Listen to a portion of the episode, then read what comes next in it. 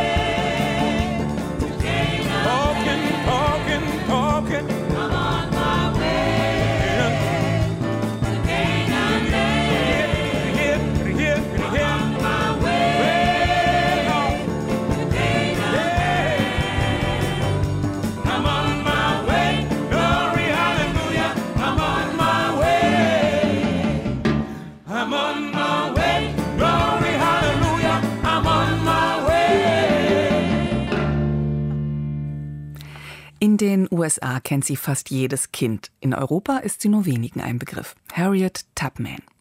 Um das Leben der 1822 geborenen Sklavin und späteren Freiheitskämpferin ranken sich viele Heldengeschichten und Mythen. Autobiografien, Kinderbücher und Theaterstücke erzählen von einer energischen kleinen Frau, die Zeit ihres Lebens für die Befreiung der Sklaven in den USA kämpfte. 150 Kilometer östlich der US-Hauptstadt arbeitete sie schon mit sechs Jahren für weiße Farmer. Als 27-jährige junge Frau schloss sie sich Fluchthelfern an. Im Bürgerkrieg zog sie schließlich mit den Unionisten gegen die Südstaaten ins Feld. Sie gilt als eine Art schwarze Jeanne d'Arc. In diesem Jahr wird ein Film über Harriet Tubman in die Kinos kommen. Schauplatz ist das sumpfige Flussdelta östlich der Hauptstadt Washington DC. Hier machten einst die ersten Sklavenschiffe aus Afrika fest. Anja Steinbuch und Michael Marek haben sich auf Spurensuche begeben und trafen Angehörige einer mutigen Frau, die im Machtzentrum der USA heute noch, 170 Jahre nach ihrer Flucht aus der Sklaverei, für Aufregung sorgt. Sheep, sheep, don't you know the road? Yes, my Lord, I know. Sheep, sheep, don't you know the road? She's always been a part of American history. Harriet Tubman ist Teil der US-amerikanischen Geschichte, besonders für uns Afroamerikaner. Sie war zwar körperlich sehr klein, aber innerlich sehr stark. Vor allem hatte sie eine große spirituelle Kraft. Sie wollte sich aus der Sklaverei befreien. Harriet gehörte zu jenen besonderen Menschen, deren Geist stärker war als alles andere. So in my mind, uh, Tubman's struggles for women's rights were the struggles for everybody's rights. Tubman kämpfte für Frauenrechte und für die Rechte jedes Einzelnen.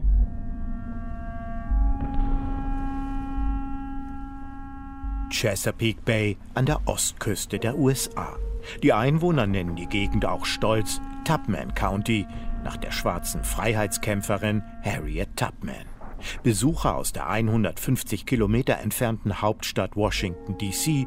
kommen in den Ferien und am Wochenende in das beschauliche Örtchen Cambridge zum Segeln, Paddeln oder Golfspielen. Dieser friedliche maritime Ort war einst berüchtigter Schauplatz des Sklavenhandels. Snuck back here to Maryland's eastern shore, the land of her enslavement. Hier im Bundesstaat Maryland wurde Harriet Tubman 1822 geboren. Sklavin von Geburt an, Gründerin einer geheimen Befreiungsorganisation und Fluchthelferin für Sklaven. Während des Bürgerkriegs war sie Spionin für die Nordstaaten, später Kämpferin für Frauenrechte und die Rechte ihres Volkes. In den USA ist Harriet Tubman eine Legende. This audio tour will guide you to the very places where Harriet Tubman walked. Auf unserer Tour durch Marschland und Kiefernwälder, vorbei an verlassenen Sklavenorten und Sumpfgebieten, immer dabei eine App, die uns zu den Schauplätzen der Sklaverei führt, hier an der Chesapeake Bay. Marktplätze, auf denen Menschen gehandelt und verkauft wurden, Wohnhäuser von Fluchthelfern, Kanäle, die als Fluchtweg dienten. Mit US-amerikanischem Pathos versorgt uns dieser digitale Begleiter mit historischen Fakten und Zitaten von Harriet Tubman, auch zu unserem Ziel, Cambridge. And here we are, deep in the past. The Civil War hasn't happened, and slavery is now. Hier in der Nähe des verschlafenen 12.000 Seelenortes wuchs Harriet Tubman auf. Am Ortseingang haben wir uns mit dem Tubman-Experten Brent Burkhardt verabredet. We are here in Cambridge, uh, the heart of Chesapeake Bay Country on Maryland's eastern shore in the United States. Wir sind hier im Herzen der Chesapeake Bay, die an der Ostküste von Maryland liegt. Wir stehen vor dem Wandgemälde, das im Juli 2017 zu Ehren der afroamerikanischen Gemeinschaft gemalt wurde. In der Mitte des Bildes sehen wir Harriet Tubman, die berühmte Anführerin der Fluchtorganisation Underground Railroad.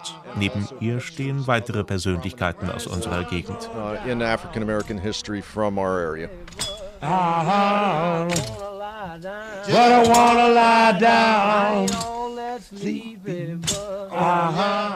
Die Kleinstadt mit Hafen war einst ein wichtiger Handelsplatz für Sklaven und ist bekannt für seine Austernbänke.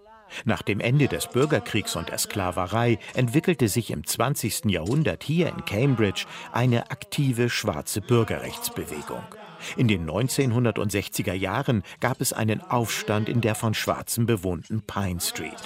Auch daran erinnert das überdimensionale und bunte 50 Quadratmeter große Wandbild von Michael Rossetto, der hier in Cambridge lebt und arbeitet. You know, when you look at that mural, there's a lot of things happening in it that tell a story of community. Wenn ihr genau hinschaut, dann passiert auf dem Bild sehr viel.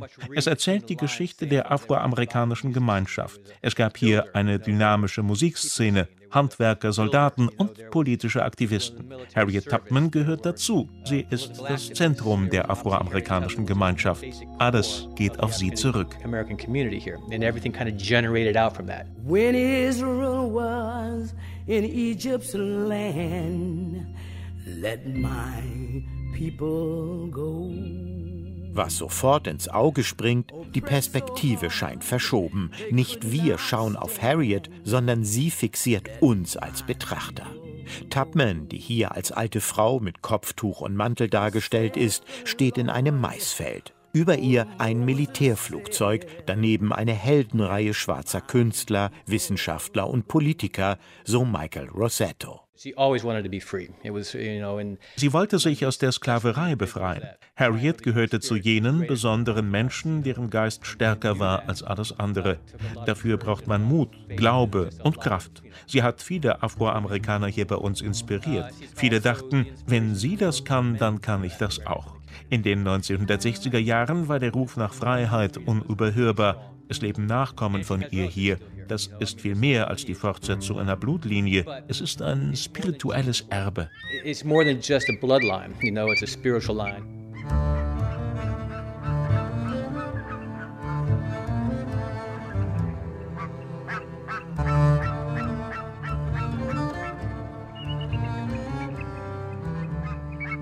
Weiter geht es auf dem zweispurigen Asphaltband nach Church Creek.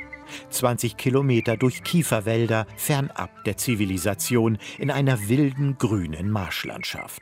Ein Paradies für Zugvögel, auch das US-Wappentier, der Weißkopfadler, hat hier sein Revier. Zu Harriet Tubmans Zeiten bauten die Farmer in der Gegend Tabak, Baumwolle, Flachs und Mais an. You were born to be free, and I'm gonna help you get there. My name is Liberty.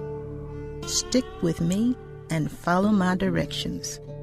When you hear my voice, you gonna experience what it was like to be a runaway slave. Für die Sklaven, die für ihre selbsternannten weißen Herren auf den Feldern, im Sumpf und im Unterholz arbeiteten, bedeutete das bei hoher Luftfeuchtigkeit und tropischen Temperaturen körperliche Erschöpfung, Züchtigung und Krankheiten. Wasserläufe überschwemmten regelmäßig das Land. Mit Holz aus den Wäldern verdienten die Land- und Sklavenbesitzer ihr Geld. Sie ließen von Sklaven Bäume fällen und über ein weit verzweigtes Kanalsystem bis nach Baltimore zu den Schiffswerften bringen. Südlich von Church Creek, inmitten der Flusslandschaft des Blackwater River, hat der Ex-Präsident Barack Obama 2013 ein wunderschönes Museum eröffnet, das Harriet Tubman Underground Railroad Visitor Center, kein Zugmuseum, wie der Name vielleicht nahelegen mag.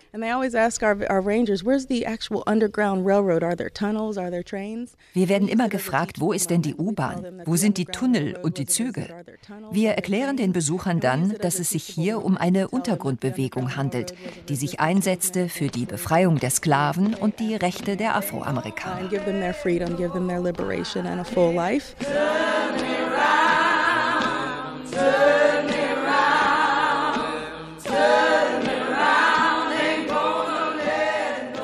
Angela Crenshaw ist Ranger im Museum und dem dazugehörigen Nationalpark.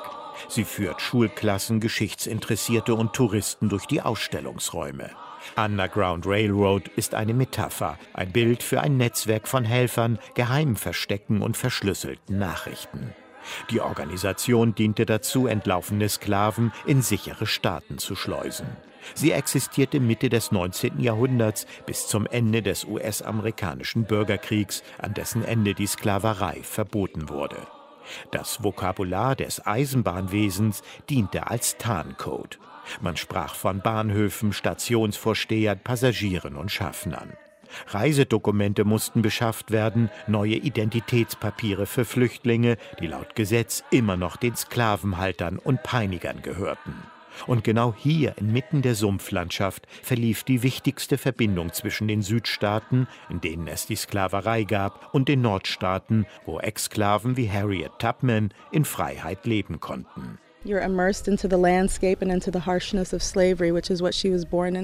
Die Landschaft ist überwältigend, so wie die Brutalität der Sklaverei, die Harriet Tubman hier erlebte.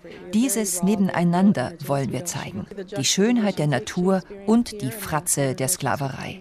In unserem Besucherzentrum wollen wir nichts beschönigen. Der holzverkleidete Gebäudekomplex öffnet sich Richtung Norden mit Blick in die Freiheit. Hier startete der geheime Weg entlang der weit verästelten Flussläufe. Angela Crenshaw kennt die Fluchtwege. Die Museumspädagogin mit dem Wappen auf der grünen Uniform ist versiert in afroamerikanischer Geschichte. Sie erklärt den Besuchern Ausstellungsstücke aus Tubmans Leben. Originale und Artefakte mit auratischer Wirkung gibt es wenige, dafür historische Bilder, stimmungsvolle Hintergrundmusik, Zitate von Harriet Tubman und Kommentare von Historikern und Familienmitgliedern. I grew up like a neglected weed, ignorant of liberty, having no experience of it. Then I was not happy or content. Every time I saw a white man, I was afraid of being carried away. I think slavery is the next thing to hell. She says the first thing I remember was lying in the, my cradle that my father had made. Harriet erzählte ihrer Biografin, ihre erste Erinnerung sei die an eine Wiege, die ihr Vater aus einem Amberbaum gebaut hat. Dafür wurde der Stamm ausgehöhlt. Das war dann ein Kinderbett.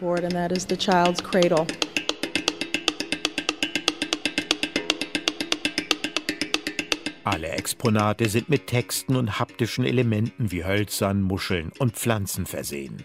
Das museumspädagogische Ziel, die Epoche der Sklaverei, den Alltag der Leibeigenen dem Besucher näher zu bringen, sagt Angela Crenshaw. Hier sehen wir Tubman bei der schweren Arbeit in den sumpfigen Wäldern. Sie war oft dort draußen mit ihren Brüdern und ihrem Vater, um Bäume zu fällen.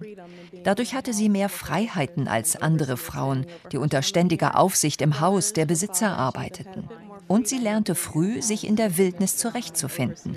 Das war wichtig, um später erfolgreich als Fluchthelferin zu arbeiten.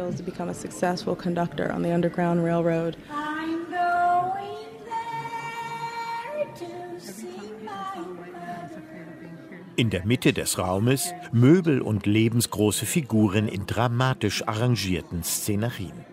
Crenshaw steht vor einem nachgebauten Ruderboot, auf den Sklaven einst flüchteten, dazu Exponate wie Ketten und Peitschen der Aufseher. Der nächste Ausstellungsraum ist spärlich beleuchtet. Unter einem Sternenhimmel mit Polarstern hat man die nächtliche Landschaft nachempfunden. Alles scheint so zu sein wie zu Harriet Tubmans Zeiten. November 1833. Harriet's just a girl, only 11 years old. Her mother is hired out to the farmer. Das alles prägende Element dieser Landschaft ist das Wasser. Ein Paradies für Bisamratten und Nutrias, Flugenten, Fischreiher und den Weißkopfadler. Unsere Tour führt durch dieses Naturschutzgebiet über Brücken vorbei an Schilfgräsern und Kanälen. Die Luft ist schwer, feucht und tropisch heiß. Körperliche Arbeit muss hier eine Qual gewesen sein. Über die verzweigten Wasserwege flüchteten dennoch viele Sklaven in die Freiheit. Auf halbem Weg zwischen Cambridge und Church Creek liegt Bucktown. Das Dorf besteht aus einer Farm und ein paar Häusern und dem Bucktown General Store. This crossroads was once the center of Bucktown. There were two stores, a blacksmith shop and a shopkeeper's home. This store right here, the Bucktown General Store, was built in the 1860s. Susan Meredith und ihr Mann haben das kleine Holzhaus in Eigenregie restauriert. Efeu hatte es überwuchert, jetzt erstrahlt es von außen in frischem Gelb. Die Inneneinrichtung ist original aus dem 19. Jahrhundert. Auf einem Herd steht noch die Teekanne, eine Patina des Verfalls liegt über den Gegenständen. Dies war der Schauplatz eines Wendepunkts im Leben von Harriet Tubman, erklärt Susan Meredith. Ein Sklavenjunge kam in den Laden gerannt. Hinter ihm der Aufseher Thomas Barnett. Sieht, dass der Junge fliehen will, greift sich etwas in seiner Nähe, das war ein Zwei-Pfund-Gewicht, und wirft es in Richtung Ausgang. Er trifft die 13-jährige Harriet Tubman, die damals noch Minty genannt wurde, an der Stirn. Später sagte sie, der Schal, den sie um ihre Haare gebunden hatte, rettete ihr das Leben. Two of them, Thomas Elliot and Denard Hughes, belonged to Mr. Meredith. Wie durch ein Wunder überlebte Tubman die schwere Verletzung, wurde aber Zeit ihres Lebens von Schmerzen, Schlafanfällen und Halluzinationen geplagt. Wenn sie das Bewusstsein verlor, glaubte Tubman in die Zukunft blicken zu können, das haben Zeitgenossen überliefert. Wenn sie erwachte, führte sie eine begonnene Unterhaltung an der Stelle fort, an der sie weggedämmert war.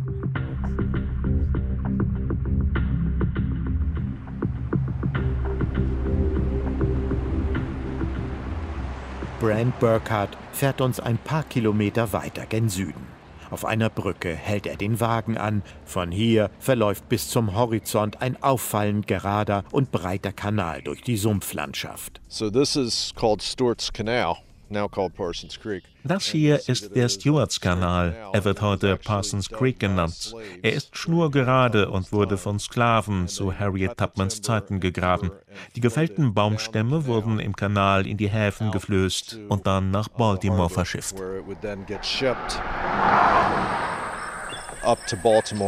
Notice that the creek, oddly, is perfectly straight. Well, it was once known as Stewart's Canal. Nur ein paar hundert Meter weiter liegt die Brodess Farm. Hier arbeiteten Tubman und ihre Familie. Und hier fasste die damals 27-Jährige den Entschluss, alles hinter sich zu lassen, an einem Septemberabend im Jahr 1849. I'll meet you in the morning. I'm bound for the promised land. On the other side of Jordan. Bound for the promised land. Dieses Lied, das Harriet Tubman laut Überlieferung an einem kühlen Abend im September 1849 sang, war ein geheimes Zeichen für ihre Familie, dass sie fliehen würde. Weil sie auf eine andere Farm im Süden des Landes verkauft werden sollte, kehrte sie von der Feldarbeit nicht auf den Hof ihres Besitzers zurück, sondern schlug sich nach Norden durch, so Ernestine Wyatt, die Ur-Ur-Urgroßnichte von Harriet Tubman. And she said that when she got to freedom, well, I'm free, so, you know, but my family is still back there, you know. Als sie befreit war, dachte sie, ich bin zwar frei, aber meine Mutter, meine Familie, sie sind nicht bei mir und ich möchte sie bei mir in Freiheit haben. Deshalb ging Harriet zurück, um sie zu holen. Und sie schaffte es. Sie führte noch viele andere Sklaven in die Freiheit. Sie nahm ihre Sache sehr ernst. Sie wollte nicht gefangen werden und sie wollte nicht, dass jemand anderes gefangen wird.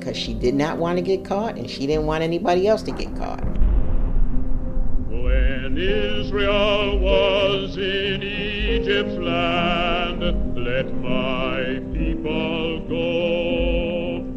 Oppressed so hard they could not stand, let my people Underground Railroad lebte von den Menschen, die Tubmans geheime Fluchtorganisation unterstützten. Dazu gehörten weiße Gegner der Sklaverei, Kirchenmitglieder, freie Afroamerikaner und Sklaven.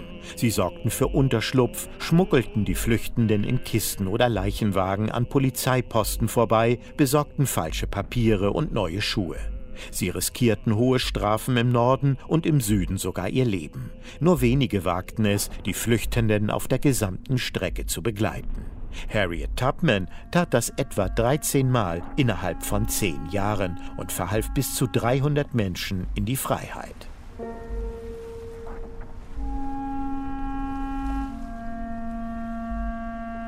Harriet Tubman starb im Alter von 91 Jahren als freie Bürgerin der USA.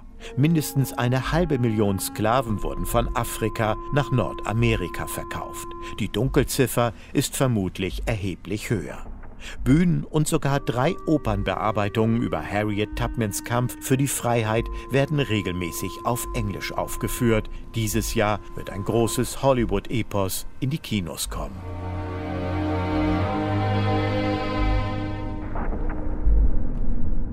But times change. The white settlers came and made this land their own. And the path became a road for trade and moving goods. And then, in the days of slavery, this road was followed by many runaway slaves. Enslaved souls in the Church Creek area, where we headed now, an area south of here, would come north this way seeking their freedom.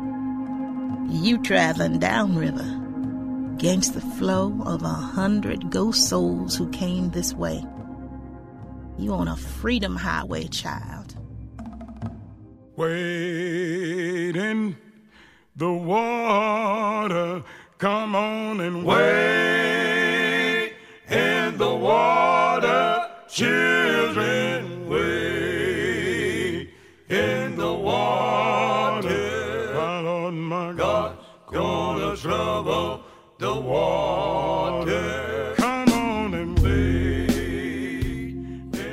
Harriet Tubman, Anja Steinbuch und Michael Marek erkundeten die Spuren einer beeindruckend starken Frau in Washington, D.C. Nach den Nachrichten geht es weiter nach Französisch-Guyana, nach, Kast nach Kastilien und zur höchsten Eisenbahnbrücke Deutschlands nach Soling. Dies alles gleich ab 10 nach 12. If you hear tell me dying, I don't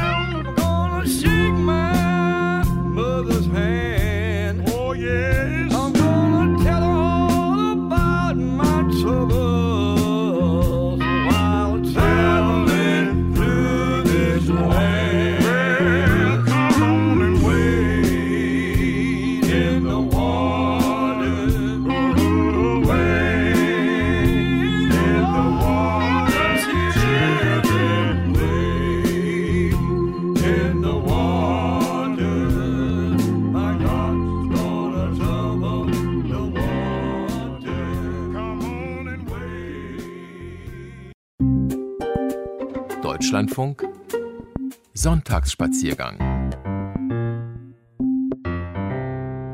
Reisenotizen zweiter Teil und es begleitet Sie weiter durch Deutschland und die Welt. Daniela Wiesler.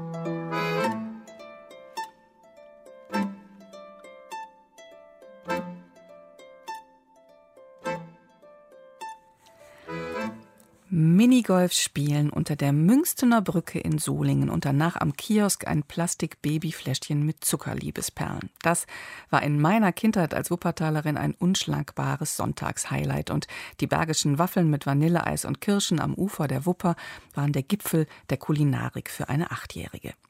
Heute wollen wir uns einmal historisch der höchsten Eisenbahnbrücke Deutschlands nähern, denn vor 125 Jahren erfolgte der erste Spatenstich für ihren Bau. Außerdem geht's heute an den Speck beim Kochwettstreit in der kastilischen Provinz Soria. Aber zuerst tauchen wir tief ein in den Regenwald des Amazonas. Wir schlagen uns gleich durch in das komplett abgeschiedene Dorf Saül in Französisch-Guyana.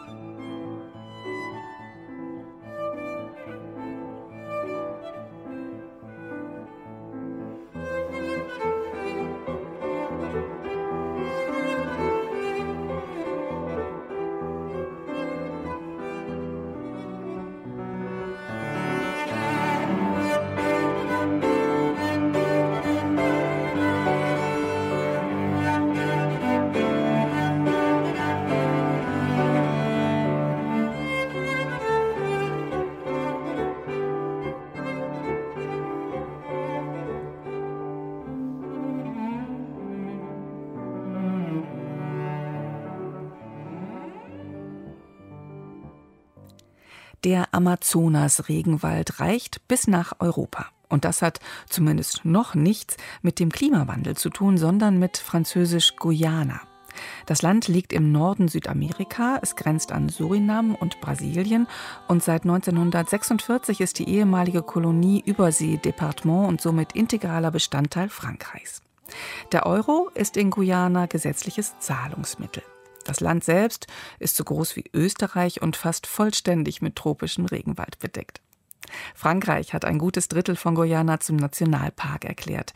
Mit einer Fläche von 34.000 Quadratkilometern ist es das größte Schutzgebiet auf dem Territorium der Europäischen Union. Die Mehrheit der Menschen in Guyana, etwa 300.000, lebt in der atlantischen Küstenzone. Die Waldregionen sind dagegen nur spärlich bevölkert und dadurch weitgehend unberührt. Und genau das macht ein kleines Dorf so attraktiv, in das wir jetzt reisen werden. Saül liegt mitten im Regenwald, es ist an keinerlei Straßennetz angebunden und man erreicht es nur mit einem kleinen Flugzeug. Dank dieser Abgeschiedenheit ist Saül heute ein Geheimtipp unter Wissenschaftlern und Naturliebhabern. Für die Einwohner sind die Gäste eine willkommene Einnahmequelle. Zugleich liefert das Dorf nach Meinung meiner Kollegin Bettina Kaps ein gutes Beispiel dafür, wie das verarmte Überseedepartement einen ökologisch und sozial nachhaltigen Entwicklungspfad einschlagen kann.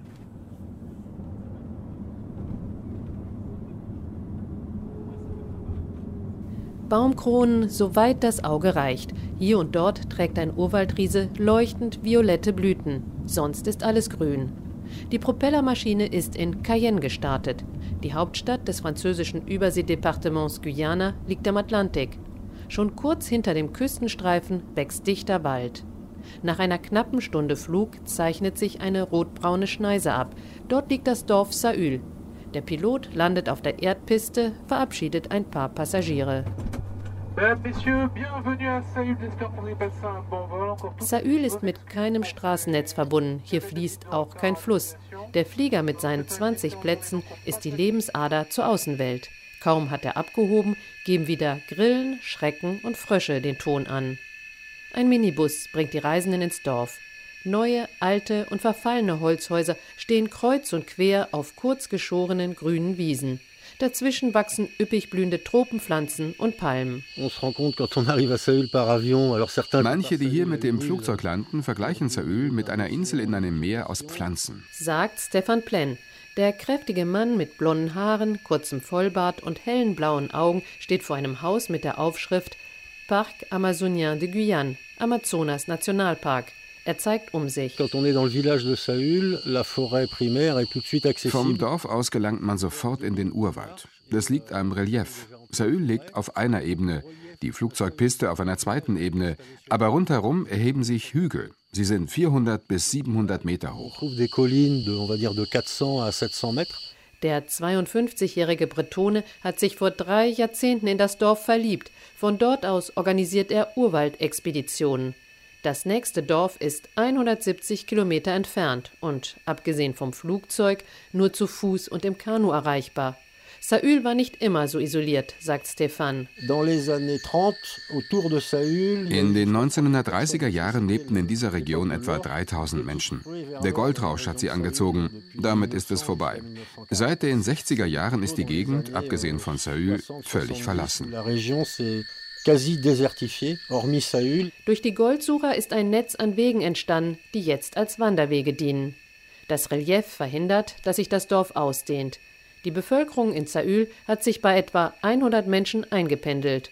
Sie roden nur wenig Wald, um Felder anzulegen oder Holz zu gewinnen. In Dörfern, die mit Piroggen oder Autos erreichbar sind, sehe es anders aus, sagt Stefan. Euh,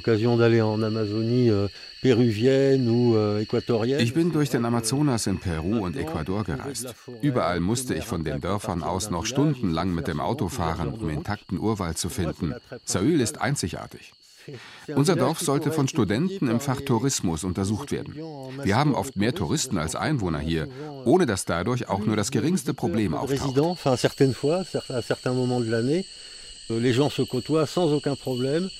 Die Gemeinde unterhält fünf Rundwege, auf denen auch Ortsfremde gefahrlos durch den Urwald spazieren können.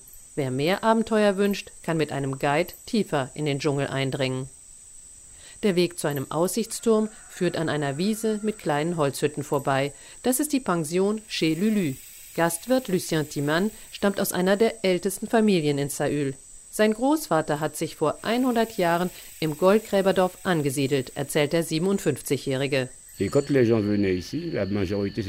Früher kamen vor allem Botaniker nach Saül, Amerikaner und Deutsche. Sie konnten allenfalls bei Einheimischen übernachten. Ich habe die ersten Hütten gebaut. Solange ich der Einzige war, lief es noch besser als heute. Jetzt teilen wir uns die Birne. Ist ja normal.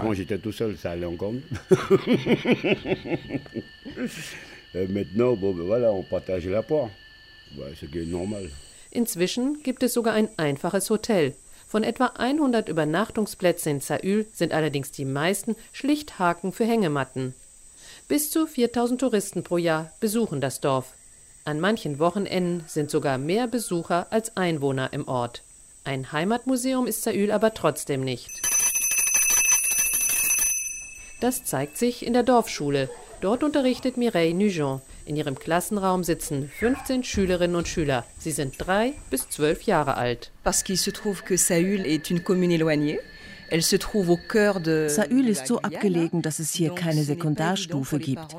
Wenn die älteren Kinder nicht ins Internat wollen, euh, müssen sie per Fernstudium lernen. Ich betreue sie hier in der Schule, damit sie bei ihren Familien bleiben können. Das ist sehr wichtig. Die Klasse ist ethnisch gemischt, genau wie die Bevölkerung von Guyana. Kreolen sitzen neben weißen Kindern und neben Hmong, so heißen die Nachkommen eines Volks aus Laos. Ihre Familien sind nach dem Vietnamkrieg nach Guyana geflohen. Die Lehrerin erzählt begeistert, welche Möglichkeiten sie hat. C'est une école bilingue. Unsere Schule ist zweisprachig, französisch und kreolisch. Außerdem mache ich die Kinder mit der Kultur der Hmong vertraut. Deren Eltern haben uns Lieder in Lautschrift notiert, damit wir sie lernen und singen können. Wir leben hier im Innersten von euh, Guyana, sind aber für alle Kulturen offen. Es ist Freitagnachmittag, die Bürgermeisterin fliegt ein. Marie-Hélène Charles wurde in Saül geboren, ist aber in Cayenne aufgewachsen. Obwohl die 44-Jährige in der Hauptstadt lebt und arbeitet, ist es ihr gelungen, Bürgermeisterin von Saül zu werden. Für die Städterin steht fest, Saül muss ans Straßennetz angebunden werden. Das Leben in Saül ist sehr teuer. Wenn wir eine Schule bauen oder ein Gebäude restaurieren wollen, müssen wir alle Materialien per Flugzeug einfliegen lassen. Auch die Bewohner kaufen in Cayenne ein. Sie wünschen, dass sich Saül entwickelt. Im französischen Kernland haben alle Dörfer Straßen. Warum wir nicht? Eine Straße zur Küste, Lucien Thimann ist strikt dagegen. Der Gastwirt zeigt auf sein Haus. Die Fenster haben keine Scheiben und die Türen kein Schloss. Bei den Nachbarn sieht es ähnlich aus. Selbst wenn ich verreist bin, kann ich alles liegen lassen. Telefone, Computer. In Cayenne wären die Sachen sofort weg. Ich zahle lieber etwas mehr, dafür habe ich eine Lebensqualität, die es nirgendwo sonst gibt. Aber einige Nachbarn sehen das anders. Manche haben sogar illegale Goldsucher unterstützt, die ganz in der Nähe gearbeitet haben. Eine Straße würde Saül genauso zerstören wie die Goldsuche.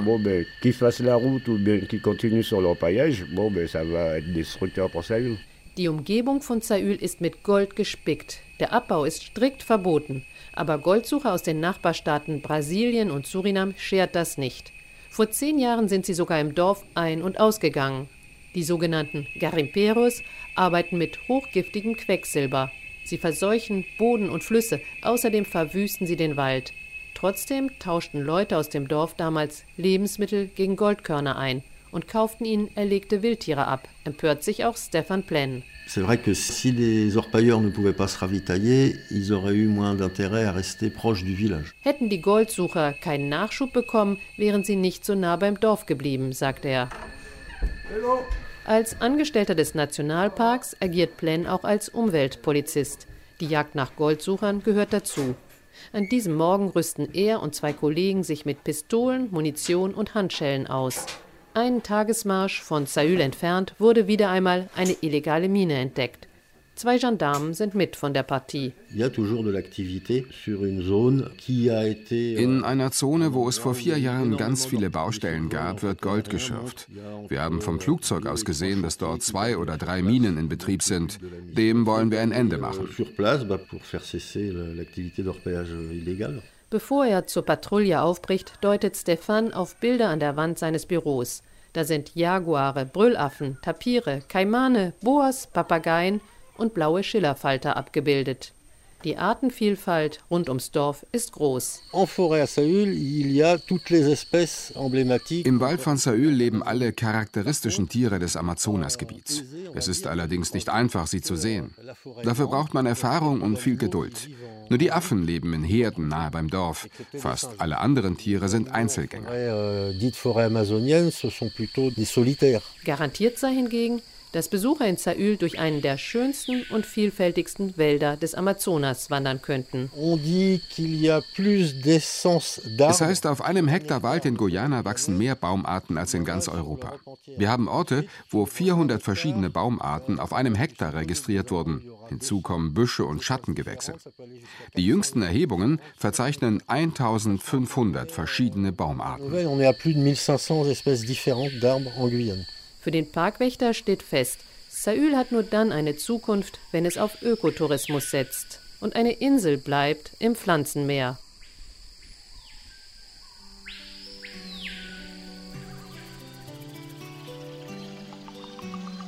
Grünes Gold im Urwald von Französisch-Guyana. Bettina Kaps nahm uns mit in das Dorf Saül.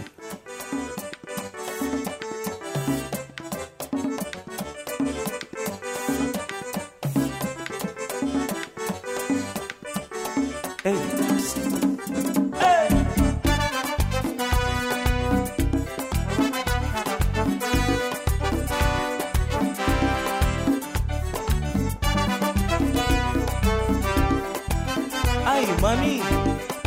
Promevia. Fodi promevia kuma wagoba domina mi corazón. Foi promevia va inspira mi cubo amor da dimisión. Va a plaquetur mi sentimento y va poder di mi pasión. Mi te exclamo di bobida a noche y di día. Da experiencia algo mágico Voi promebia mamire Voi promebia mamire Promebia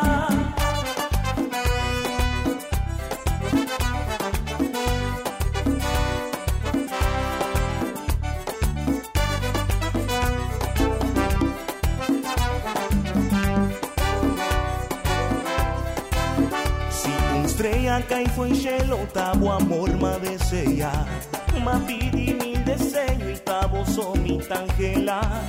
Si mi penso un rato riba bo mi mente tá pavo mi que viva foi dia mamira é uma experiência algo mágico. Fodi promebia mamire Fodi promebia mamire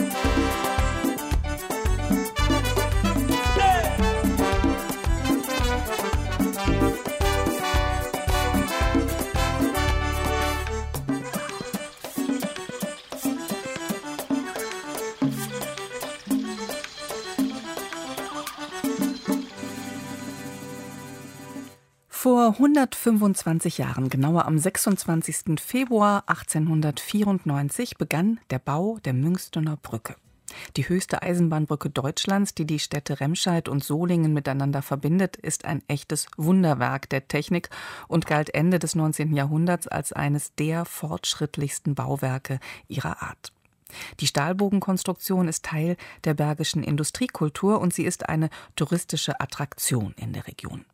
Jetzt soll die Brücke gemeinsam mit fünf weiteren sogenannten Großbogenbrücken in Italien, Frankreich und Portugal sogar Weltkulturerbe werden.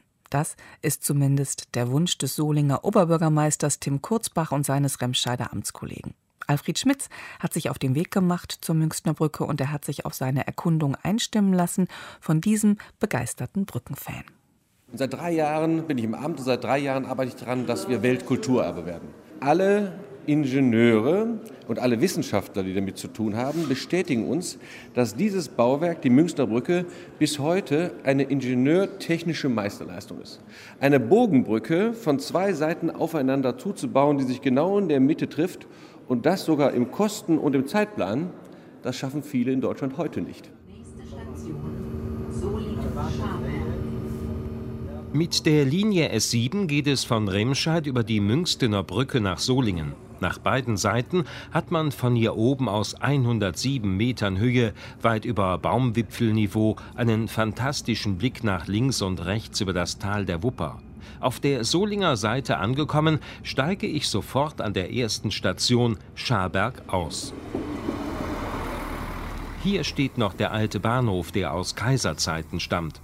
Im ehemaligen Wartesaal des Jugendstilgebäudes, das aussieht wie eine herrschaftliche Millionärsvilla, befindet sich heute eine rustikale Gaststätte. Am Wochenende herrscht hier Hochbetrieb. Viele Gäste kommen wegen der bergischen Spezialitäten, die es hier gibt. Der herzhafte Pillekuchen ist der Renner auf der Speisekarte von Monika Pleger. Das ist ein dicker, fetter, grober Reibekuchen mit Bacon oder Speck halt. Genau die richtige Stärkung für die vielen Gäste aus nah und fern, die von Scharberg aus zu einer Wanderung durch die schöne Landschaft rings um die Brücke aufbrechen wollen. Ein wichtiger Programmpunkt eines solchen Ausflugs sollte zunächst einmal eine Fahrt über die Brücke sein. Das ist ein traumhaft schöner Ausblick. Da können Sie den ganzen Tag hin und her fahren sozusagen, weil es einfach zu schön ist. Noch ein Brot bitte. Jawohl, mache ich sofort. Da ich diesen traumhaften Blick von der Brücke schon genossen habe, führt mich mein Weg jetzt den Berg hinunter, ins Tal. Von hier unten sieht man die imposante Stahlbogenkonstruktion am besten, die seit sechs Jahren aufwendig restauriert wird. Die Arbeiten befinden sich in der Endphase.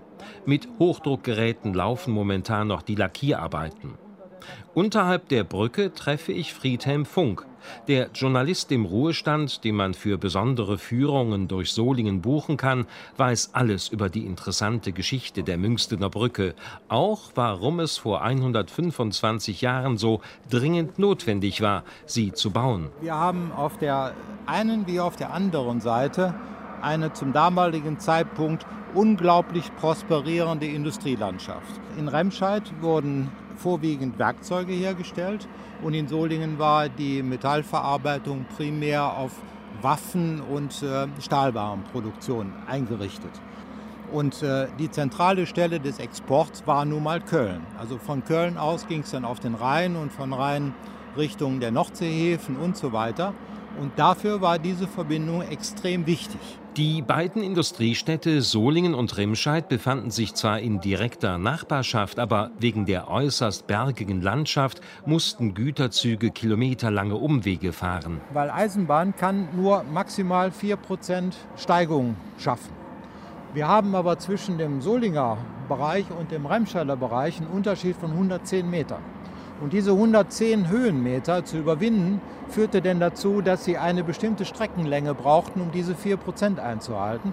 Die neue Brücke, die eine direkte und kurze Eisenbahnverbindung zwischen den Fabrikmetropolen Remscheid und Solingen möglich machte, war schon damals weit mehr als nur ein praktisches Bauwerk. Sie war ein Prestigeobjekt und ein Meisterwerk der Baukunst des 19. Jahrhunderts, das die Ingenieure vor eine große Herausforderung gestellt hatte. Seit Zeiten der Römer Stand der Technik, wenn man eine Brücke bauen wollte, wurde erst ein Gerüst geschaffen und wenn die Brücke geschlossen war, das Gerüst abgebaut, die Brücke konnte in Betrieb genommen werden. Das war hier nicht möglich, also musste man versuchen, im sogenannten freien Vorbau so eine Brücke zu bauen. Und das war bis dato noch nirgendwo vollzogen worden. Und dann ist man also tatsächlich, hat man sich auf dieses Abenteuer eingelassen und hat von beiden Seiten aus begonnen, diese Brücke zu bauen. Und zum Schluss hat man dann tatsächlich feststellen müssen, dass man sich um ganze 27 mm vermessen hatte. Auf einer Strecke von 500 Meter und dem Einsatz von über 5000 Tonnen Stahl.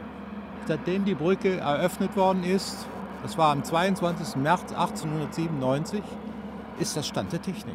Eine Million Nieten halten die höchste Eisenbahnbrücke Deutschlands zusammen, die bis 1919 Kaiser-Wilhelm-Brücke hieß. Zwei Jahre nach ihrer Eröffnung stattete der Namenspatron Kaiser Wilhelm II. der Region mit ihren damals fortschrittlichen Bauprojekten einen Besuch ab. Er kam von der Eröffnung des äh, Dortmunder Kanals, des Dortmunder Hafens. Er ist dann nach Wuppertal gefahren, damals Barmen und Elberfeld, und hat sich die Schwebebahn angeschaut, die auch zum damaligen Zeitpunkt im Bau war. Daher existiert noch der berühmte Kaiserwagen. Und von dann ist er von da aus dann hier nochmal nach München gefahren und hat sich dann hier die Münchner Brücke angeschaut und die Leute gewürdigt, die also das umgesetzt haben. Aber nicht nur der Kaiser war mächtig stolz auf dieses Bauwerk, das in Sachen Stahlkonstruktion eine Pionierleistung darstellte. Auch die Bürger aus der näheren Umgebung kamen in Scharen und nutzten das Tal unterhalb der Brücke für Wochenendausflüge mit der Familie. Und das passte ja auch gleichzeitig mit dem bürgerlichen Aufstieg der ganzen Gesellschaft zusammen. Plötzlich hatten ja Leute, die einer Beschäftigung nachgingen und nicht Mitglied des Adels waren, die Gelegenheit, Freizeit zu organisieren. Seit damals wird im Schatten der Brücke ein Kiosk betrieben, der in Familienbesitz ist und dessen Bewirtschaftung von einer Generation auf die nächste übertragen wird. Auch ein großes, modern gestaltetes Restaurant mit markanter Stahlfassade in Rostoptik zieht viele Gäste an.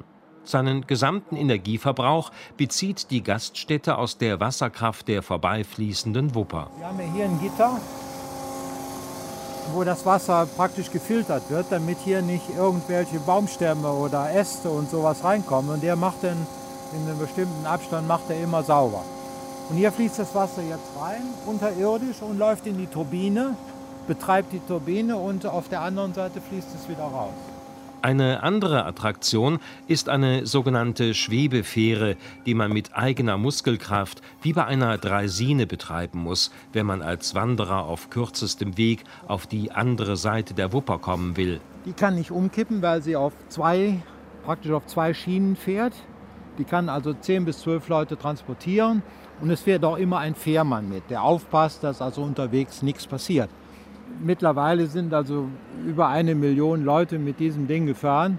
Es ist also wirklich eine ungewöhnliche Geschichte und alle Leute haben Spaß, damit zu fahren.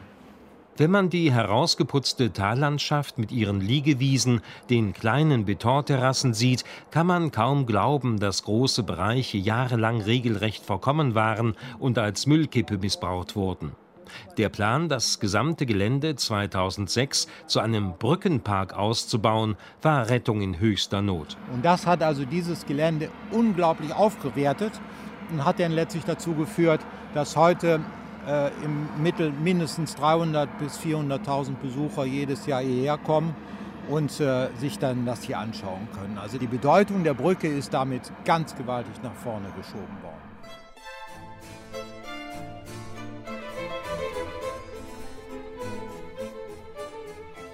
Von Pillekuchen und Industrieromantik. Alfred Schmitz erkundete die Münchner Brücke im Bergischen Land.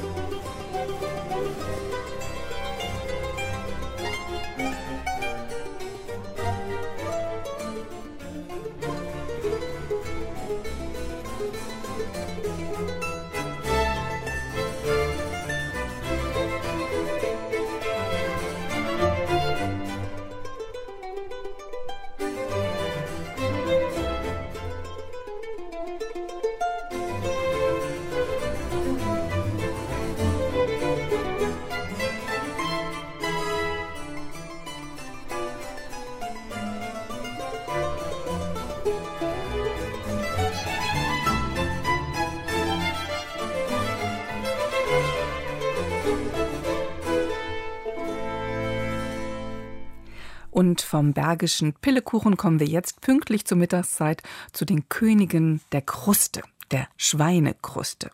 Die gibt es zwar auch bei uns in Deutschland, die bayerische Schweinshaxe ist ja eine Legende der deutschen Kulinarik und einer der Gründe, weshalb jedes Jahr Millionen Touristen in die bayerischen Brauhäuser pilgern.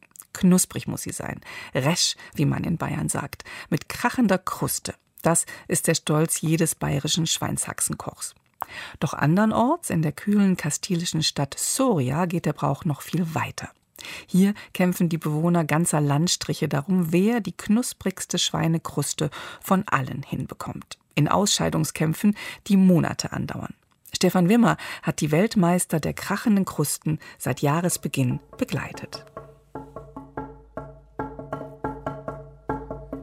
Es ist ein klirrend kalter Januarmorgen im Mittelalterstädtchen Soria, Kastilien. Die Berge sind voller Schnee, es hat minus 8 Grad. Durch die Gassen huschen vermummte Gestalten. Sie alle tragen Tabletts bedeckt mit Staniolpapier. Ihr Ziel? Das örtliche Literaturhaus. Denn dort findet heute eine ganz besondere Veranstaltung statt. Der Ausscheidungskampf Kastilien sucht die beste Schweinekruste. Und die Gestalten sind dabei, der Jury ihre selbstgemachten Delikatessen zu überbringen, im Kampf um Triumph. An der Festtafel macht sich die Jury bereit. Politiker, Journalisten, Honoratioren. Und auf kleinen Tischchen am Rand locken bereits die prächtigen anonymen Proben. Gigantische Schweinekrusten, resch, goldgelb, dreimal so mächtig wie die Krusten bayerischer Schweinshaxen, knackig wie Fantasien in einer Hungerhalluzination. All die Leckereien hausgemacht. Der Moderator und Bürgermeister Juanjo Delgado erklärt, nun, das hier wird eine Blindverkostung werden. Geprüft werden Geschmack, Textur, Präsentation sowie der olfaktorische Eindruck.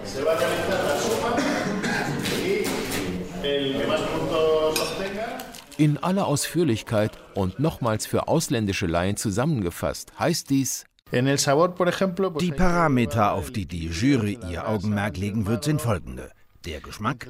Hier zählt die Ausgewogenheit zwischen Fleisch- und Fettanteil und der Nachklang, den die Krusten auf der Zunge hinterlassen. Der Geruch.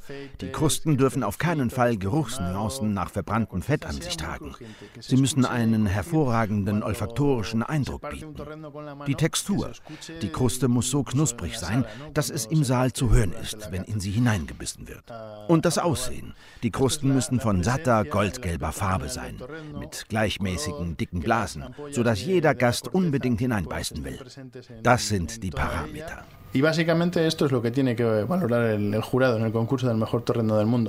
Nun, das Tribunal hat Platz genommen. Es geht ans Verkosten. Ein Zeremonienmeister zersäbelt die Krusten in mundgerechte Stücke und mit dem Ernst von mittelalterlichen Richtern zerkauen die Jurymitglieder ihre Proben. Für die nächsten zwei Stunden heißt es jetzt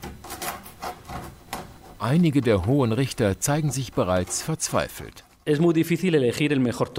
Es ist oft sehr schwierig, den besten Krustenkoch zu bestimmen. Das Feld ist sehr stark. Alle Anwärter sind gut. Nach dreistündiger Sitzung ist es soweit. Die Jury zieht sich zur Beratung zurück und vergleicht den Punktestand. Ta-ta-ta! Triumphiert haben unter allen zwölf Anwärtern sensationellerweise ein achtjähriges Mädchen, das verhindert ist und seine selbstgekochten Krusten von der älteren Schwester überbringen ließ, und José Manuel, stattlicher Juniorkoch im Traditionsrestaurant Santo Domingo dos. José Manuel macht um seinen Sieg nicht viel Aufhebens. Ja, wir hier in Soria, wir lieben die Krusten. Das haben wir in den Genen.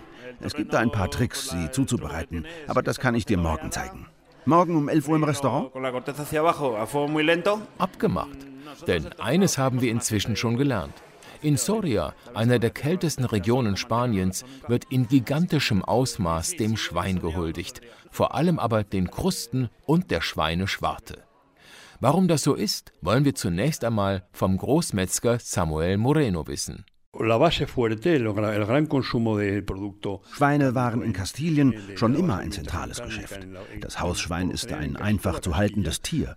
Es ernährt sich von weggeworfenen Kartoffeln, Kohl und Rüben. Und man muss wissen, dass die Feldarbeit stets sehr hart war. Die Menschen arbeiteten von Sonnenauf bis Sonnenuntergang. Und im Winter war der Energieverbrauch immens hoch, denn die Temperaturen fallen in Soria zum Teil auf minus 14 Grad. Ich erinnere mich während der Militärdiktatur Francos, wo es kaum etwas zu essen gab und die männliche Bevölkerung im Heer dienen musste, da nahm mein Vater, wenn er Kasernenfreigang hatte, von zu Hause keine Würste oder Schinken mit. Nein, er nahm Krustenspeck mit. Denn die überlebenswichtige Energie kommt aus dem Fett, nicht aus dem Fleisch. Viene de las grasas, no viene de las, de las carnes. So steht unser Koch José Manuel also täglich um 10.30 Uhr vor den großen gusseisernen Pfannen, um die Krusten zuzubereiten, denn die ersten Gäste kommen schon vormittags in Santo Domingo dos. Und dann will man zu seinem Bier etwas Handfestes. Jetzt lüftet José Manuel auch das Geheimnis, wie er diese Spezialität zubereitet. Rezept eines Champions.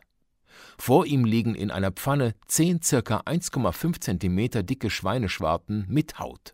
Sonnenblumenöl bedeckt sie bis oben.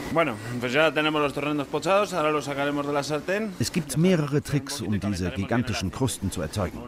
Der erste Geheimtipp ist, dass man die gesamte Speckseite über Nacht aus dem Kühlschrank nehmen und ruhen lassen muss. Wenn die Speckseite vorher nicht trocknet, wirft sie keine Blasen. Dann kracht sie nicht. Ist die Speckseite in Scheiben geschnitten, dann muss man die Stücke zuerst pochieren. Das heißt, bei niedriger Temperatur, ca. 100 Grad, ganz, ganz langsam frittieren. Etwa 20 Minuten lang. Diese Speckseiten hier habe ich gerade schon pochiert. Du siehst, ich lasse sie auf einem Teller eine Weile ruhen. Doch nun kommt der zweite Durchgang das Wichtigste. Jetzt erhitzen wir das Öl in der Pfanne richtig, bis auf 180 Grad. Wir geben die vorpochierten Speckseiten jetzt in das sehr, sehr heiße Öl, aber mit der Kruste nach unten, Richtung Pfannenboden. Jetzt hörst du es schon, wie die Kruste richtig aufgeht. So, nun wenden wir die Speckscheiben nach allen Seiten, damit auch das Fleisch gut frittiert ist. Nach allen Seiten. Ja, jetzt sind sie fertig. Jetzt können wir sie rausnehmen. Bereit zum Servieren. José Manuel und Carlos Pescador tischen nun auch umgehend die frisch zubereiteten Schweinekrusten auf. Auf Spanisch heißen sie Torresnos, denn direkt aus der Pfanne sind sie am köstlichsten. Die Krusten haben einen gigantischen Durchmesser, rund 1,5 cm sind sie dick. Der Erfolg gibt den Köchen recht. 1.400.000 Kilo Schweinekrusten exportieren die sorianischen Hersteller inzwischen pro Jahr, unter anderem nach China. Dabei war der Konsum von Schweinefleisch in der Gegend lange Zeit ein Zankapfel, wie der Historiker erklärt. Wissen Sie, warum die Gegend um Soria in alten Quellen Extremadura genannt wurde, so wie heute die Gegend bei Portugal? weil hier im Mittelalter die äußerste, die extreme Grenze zwischen dem christlich beherrschten Teil Spaniens und dem islamischen Süden verlief. Und die Gesetzmäßigkeiten dieses Kriegszustandes schlugen sich auch im Essen nieder.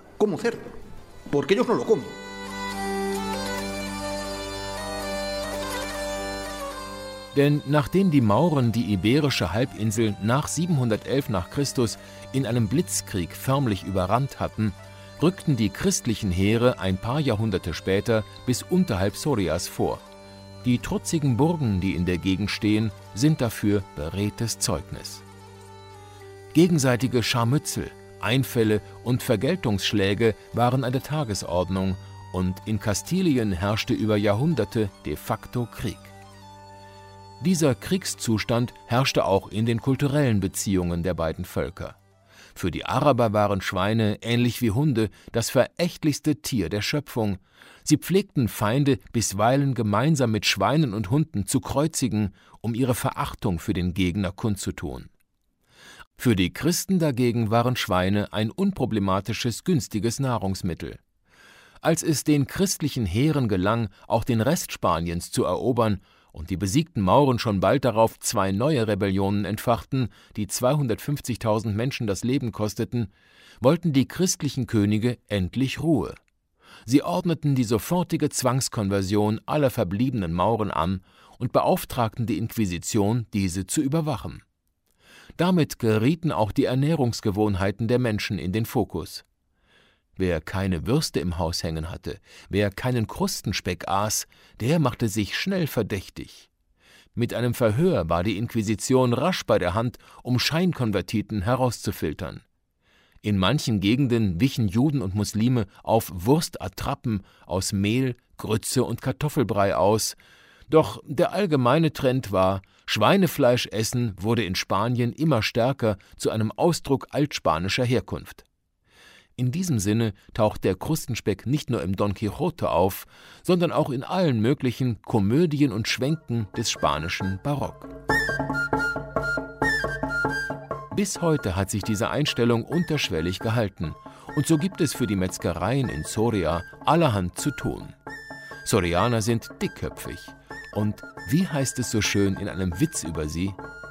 Der Kupferdraht wurde von zwei Sorianern erfunden, als diese versuchten, ein Geldstück festzuhalten.